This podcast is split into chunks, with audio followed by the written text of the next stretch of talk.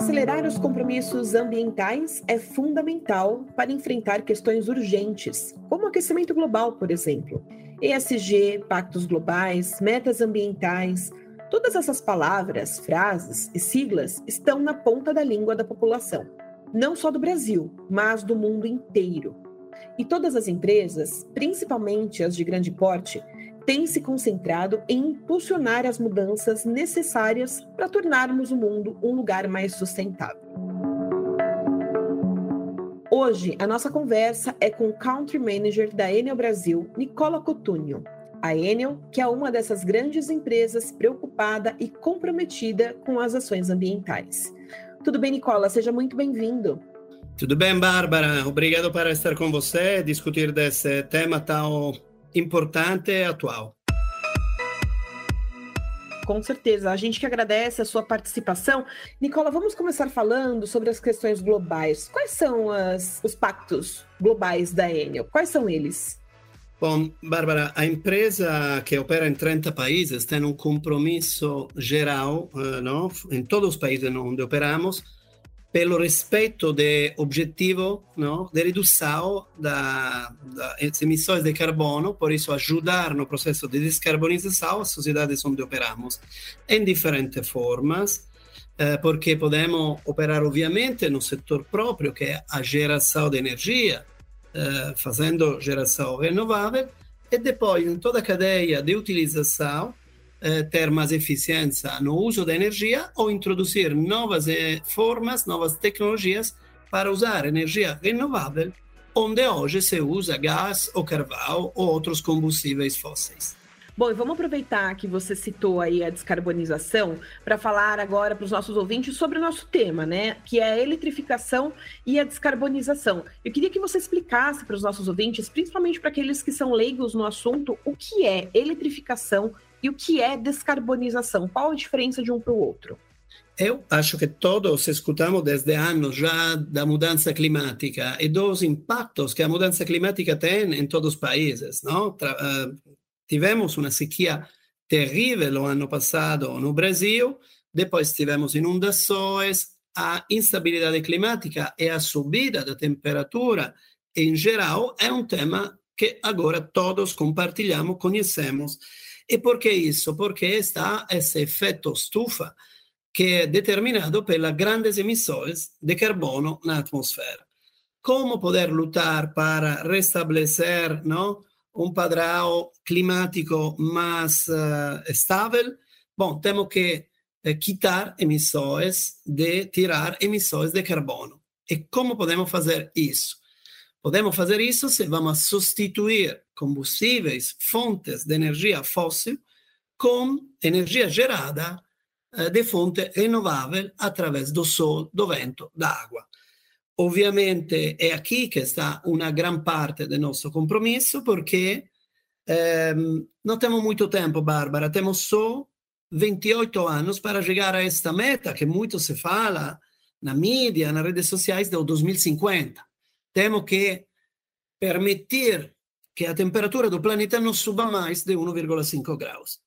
É uma coisa que já coloca impactos pesados, porém, se não fazemos nada, vamos ter impactos, impactos muito piores. Por isso, o objetivo de todo mundo, de todo mundo, nos diferentes países, empresas, pessoas, cidadãos, é chegar a conter, a diminuir as emissões de carbono para no llegar a ese 2050 logrando este objetivo de moderar a subida da temperatura e a instabilidade climática. É super importante. O planeta é um, não temos um planeta de backup, de reserva, não temos um plano B. Tá certo, essa aí então é uma das iniciativas da Enel. E, e, junto com a Deloitte, vocês da Enel desenvolveram uma pesquisa que resultou em propostas para acelerar a eletrificação e a descarbonização no Brasil. Quais são essas propostas e quando que elas devem ser colocadas em prática se já não estão sendo, né? Agora, Bárbara, se estão fazendo já ações no Brasil e em outros países para ir na direção deste 2050. Obviamente, 28 anos, como falei, não são muitos. Temos que estar, estar todos bem orientados, com uma agenda, com uma rota clara e compartilhada. Por isso, pensamos de oferecer através de Deloitte uma plataforma de participação, porque esse estudo não foi feito pela Deloitte, foi uma agregação de sugestões, de contribuições que foram entregadas de mais de 500 pessoas, entidades que cooperaram nesse estudo, dando ideias, dando sugestões. Por isso, vamos chegar agora na primeira quinzena de setembro a publicar este estudo. Uma importante, acho, contribuição no determinar qual é o caminho do Brasil, o possível caminho do Brasil que nos permita fazer ainda mais do que já estamos fazendo, porque estamos fazendo, porém estamos fazendo o que ainda não é suficiente. Temos que fazer mais. E aonde temos que fazer mais? Temos que entrar em novos em novas áreas, temos que entrar com mobilidade elétrica, temos que entrar mais com eficiência energética, eh, temos que entrar mais com, em setores onde hoje a eletrificação está pouco ou nada, por exemplo, o agropecuário. Agropecuário é um grande emissor de carbono no Brasil e temos, junto às empresas que operam nesse setor, por exemplo, desenvolver novas soluções com eles. repito, estamos por isso entregando novas respostas com tudo o que sabemos, conhecemos e podemos fazer com as novas tecnologias, utilizando essa energia renovável que é abundante e extremamente econômica no Brasil, que é a energia do sole e do vento. E, Nicola, a Enel fala que para cumprir a meta de descarbonização precisa alcançar o net zero. O que, que é o net zero? Bárbara, o net zero significa que uma empresa, uma entidade, toma compromisso de ter uma emissão de carbono zero através de ações sobre o negócio em todas as áreas na qual opera, tanto dos escritórios onde estão os empregados, assim como na frota que usa de carros, de autos, assim como na geração de energia ou na utilização de energia para não ter emissões de carbono. Isso é, obviamente, um compromisso que tomamos já com uma data certa, 2040. O compromisso que está tomando o planeta em geral é reduzir até 2050. Reduzir não significa tirar completamente. Enel quer em todo o negócio que faz em todo o planeta, chegar ao 2040 sem emissões. Por isso é um compromisso importante, porém internamente temos um plano para chegar lá e estamos avançando muito bem. O que queríamos com o estudo de Deloitte é oferecer mais ideias, sugestões, para ter todos juntos um caminho, porque não é suficiente o que vai fazer a Enel. Temos que operar juntos, coordenados e rapidamente todos, privados, empresas, instituições públicas, todos juntos, porque o tempo é muito pouco e o desafio é muito grande, Bárbara. Com certeza, é uma corrida contra o tempo aí, né?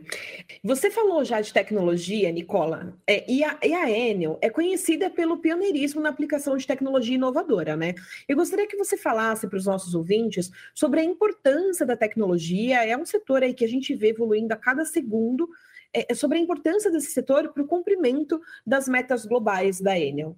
Bom, Bárbara, é uma ótima pergunta. É lembrar que a tecnologia e a inovação, não só a tecnologia, a inovação em forma mais eh, ampla, são os aceleradores da transformação da nossa sociedade em todos os setores, não? Por isso, como a tecnologia informática nos ajudou a melhorar a vida, a acelerar nosso negócio, a ter experiências melhores, assim, não, a eletrificação é algo que pode acelerar a mudança de impacto ambiental no planeta, que é o bem mais precioso que temos, porque, ao final, como falei, que parece retórica, porém é verdade, não temos outro planeta para os nossos filhos, os filhos dos filhos, e temos um dever grande. E o que a tecnologia pode fazer é, é determinante. Primeiro, na parte de geração, já é matura a tecnologia para produzir ao custo menor de qualquer outra alternativa à energia elétrica. A energia do sole e do vento é que custa menos e que tem um menor impacto. Já está tudo solucionado lá. O que ainda eh, estamos fazendo é entrar em outras áreas. Primeiro, ajudar a economizar energia.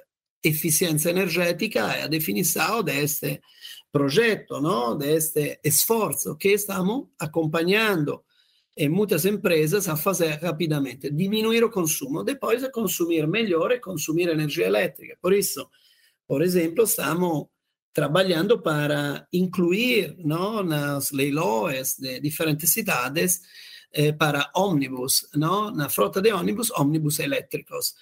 Vai ter um grande impacto gigante na experiência dos clientes, porque são muito mais agradável, silencioso, sem vibração, porém também no meio ambiente, na cidade, menos poluição, menos ruído e menos carbono. Por isso, eh, é uma parte determinante para melhorar a vida da cidade. Depois temos, obviamente, um, novas áreas, por exemplo, a geração, que antes era só das grandes usinas, agora com a tecnologia solar pode ser geração de qualquer pessoa. Se você, Bárbara, tem um terreno e quer ter uma pequena usina solar, é uma coisa que hoje se pode fazer, que é um investimento que tem uma renda muito alta, um retorno alto, e você vai contribuir usando energia renovável de origem solar, eh, vai ajudar você a economizar, a poupar dinheiro e o mundo a ser melhor. E a gente está acompanhando muitos parceiros, empresas ou cidadãos a fazer geração distribuída.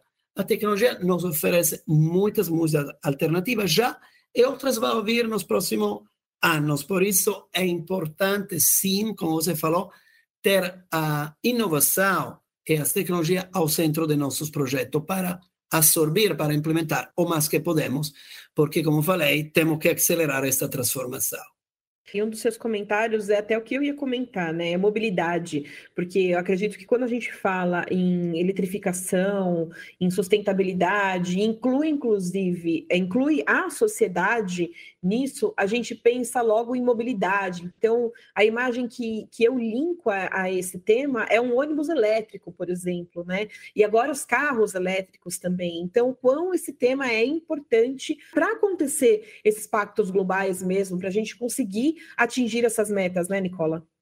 Bárbara, eh, o transporte é um dos setores de grandes emissões no Brasil. Por exemplo, é um dos primeiros com o agropecuário. A gente imagina que sempre seja mais o setor da geração de energia, poluir com gás ou carvão.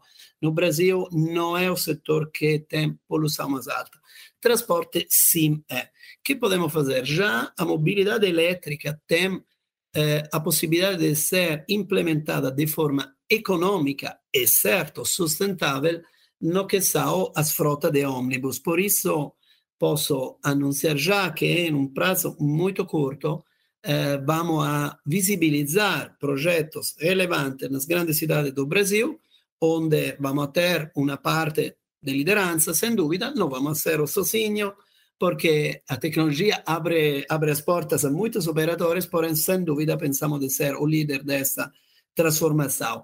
E falo de mobilidade pública. Mobilidade pública de bom nível, de boa qualidade, vai tirar no, da rua carros, porque a gente vai utilizar ainda mais as frotas públicas e são frotas de boa qualidade, com melhores tecnologias. Obviamente está também a transformação no setor privado e por isso estamos implementando estruturas de recarga em todo o país, tanto diretamente na rua, como, por exemplo, foi um acordo muito bom já, que tem mais de um ano com uh, a Estapar, para esse projeto que se chama Ecovagas, no qual você vai estacionar em um uh, estacionamento da Estapar e, e encontra lá em mais de 250 lugares hoje, é, estrutura de recarga para você, durante no? Eh, a sosta o tempo che deixa o carro lá, pode recargar de forma gratuita o carro elétrico de você o carro híbrido de você. É claro que eh, estamos, com muita honestidade, a um momento de, no, de princípio dessa grande transformação na mobilidade, vai ser, sem dúvida, exponencial, vai crescer cada ano mais. Te falo, Bárbara, que cada uh, a frota elétrica no país é o dobro do ano anterior, ou mais que o dobro. Por isso, é um ritmo que em 10 anos vai colocar já milhões e milhões de carros na rua e em 15, 20 anos estou certo que praticamente todos os carros vendidos vão ser elétricos e o 70, 80% dos carros na rua vão ser elétricos. Carros pequenos, carros grandes, eh, caminhões ou ônibus. Eu tenho certeza que os consumidores estão na expectativa aí da chegada, da chegada não, né? Na verdade, de se tornar uma cultura mesmo nossa, os carros elétricos. Nicola, tem algum assunto que a gente não tem abordado aqui sobre eletrificação, descarbonização, que você acha importante os nossos ouvintes saberem? A gente não pode deixar de falar? Bárbara, eu gostaria de falar só um conceito básico eh, sobre a mudança climática, estamos todos certos e todos entendemos que é um problema. É um problema pelo planeta e por isso é um problema de todos. Sobre o processo de descarbonização e de eletrificação, quero confirmar que essa é uma oportunidade. A solução de um grande problema pode ser e é uma grande oportunidade. Por quê? Porque a energia renovável é a mais barata que temos e acelerar o crescimento da energia renovável vai já na conta dos clientes, indústrias ou privados, famílias do Brasil como uma economia. E a utilização melhor da energia, seja eficiência energética, iluminação de forma mais eficiente, seja a mobilidade elétrica, são formas de economizar e ao mesmo tempo dar um grande impacto ao planeta. Não precisamos de subsídios, não se precisa de custos mais altos, são economias e aprimoramento planeta. Por isso é, como se fala, win-win, ganha-ganha, e seria eh, uma pena não eh, tomar esta como uma grande oportunidade para todos nós, incluso pela indústria brasileira, que pode ser um grande produtor não, de equipamentos, como hoje já é da energia eólica, um grande produtor, pode ser da solar, de carros, de ônibus elétricos, de muitas coisas. Por isso, grande problema mudança climática, grande oportunidade, o que podemos fazer todos juntos. Eu conversei com Nicola Cotugno, Country Manager da Enel Brasil. Muito obrigada pela sua participação, Nicola, nesse bate-papo que foi esclarecedor, com certeza muito importante para o nosso ouvinte entender aí também o que é eletrificação e descarbonização e qual é o papel de uma empresa do porte da Enel nesse compromisso. Obrigada, Nicola. Obrigado a você, Bárbara. Um abraço a todos. Esse podcast é uma produção do Estadão Blue Studio. Muito obrigada pela sua audiência e até a próxima.